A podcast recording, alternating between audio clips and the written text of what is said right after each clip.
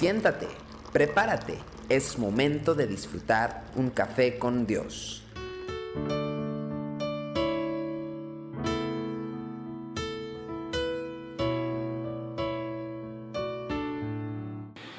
¿Qué tal? Me da mucho gusto saludarle desde Centro Cristiano Yautepec, aquí en Café con Dios. Mi nombre es Santiago Guadarrama y hoy quiero hablarle acerca de Marcos, capítulo 9, versículo 38 al 39.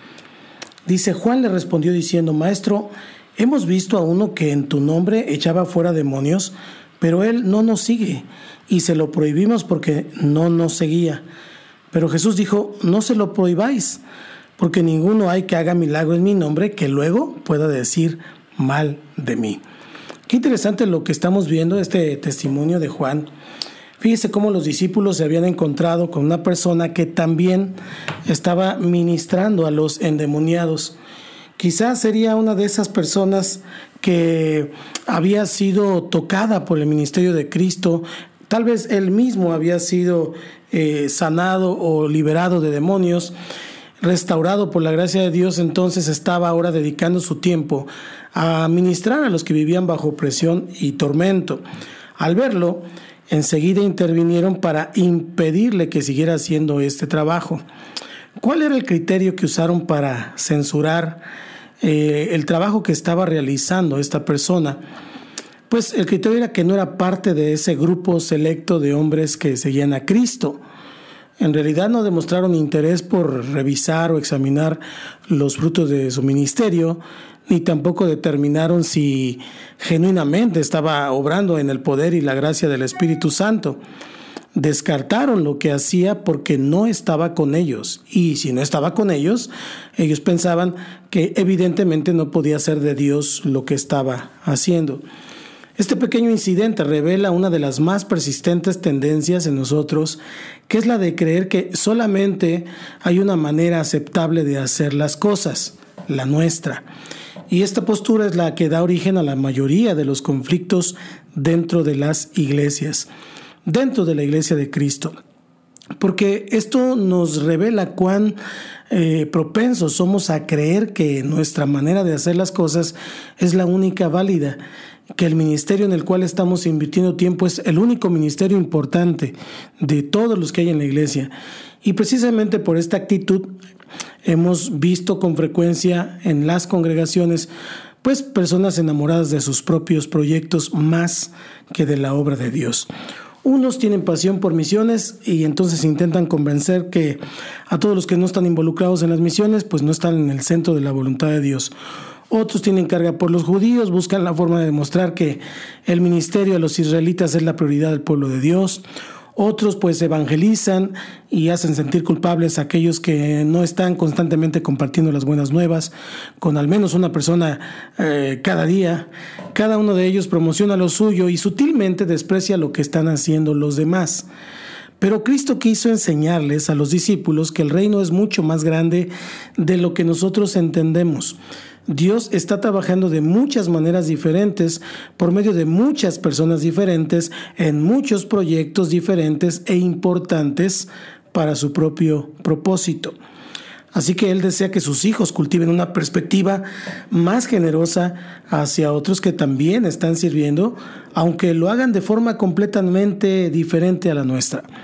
En realidad, lo que vale de un ministerio lo determina el Señor, no nuestra propia perspectiva de las cosas. Y yo pienso que demos gracias a Dios que no todos trabajan en lo que nosotros trabajamos y que no todos tienen las mismas ideas que nosotros tenemos, porque esta es la parte de la experiencia maravillosa de ser miembros del cuerpo de Cristo, la multiforme gracia de Dios y por lo tanto las multifacéticas expresiones y funciones del mismo cuerpo. Yo le invito para que estemos orando y promocionando la iglesia de Cristo en general y como dice mi pastor, cuando pase por una iglesia donde hay ahí un ministerio santo y productivo y que bendice y establece el reino de Dios, bendiga esa iglesia, bendiga el pastor que está en ese lugar para que todo el cuerpo de Cristo sea lleno de la gloria del Señor. Así que aunque no sean los mismos proyectos, finalmente es uno solo, es la obra del Señor. Te invito a orar conmigo. Señor Jesús, hoy te abro mi corazón y te recibo como mi Señor y Salvador y te pido que entres en mi vida y que me hagas parte de tu cuerpo para poder trabajar, servirte todos los días de mi vida.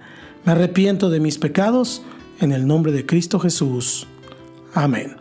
Que Dios te bendiga. Esto es Café con Dios. Tu amor por mí es más dulce que la miel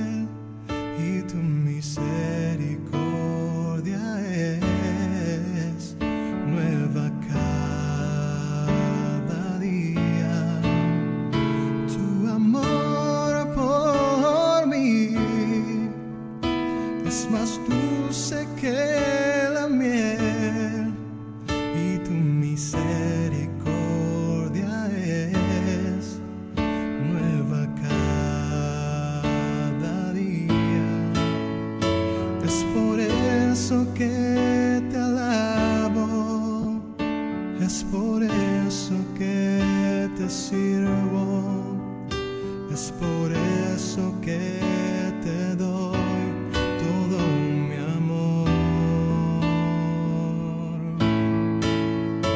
Es por eso que te alabo, es por eso que te sirvo, es por eso que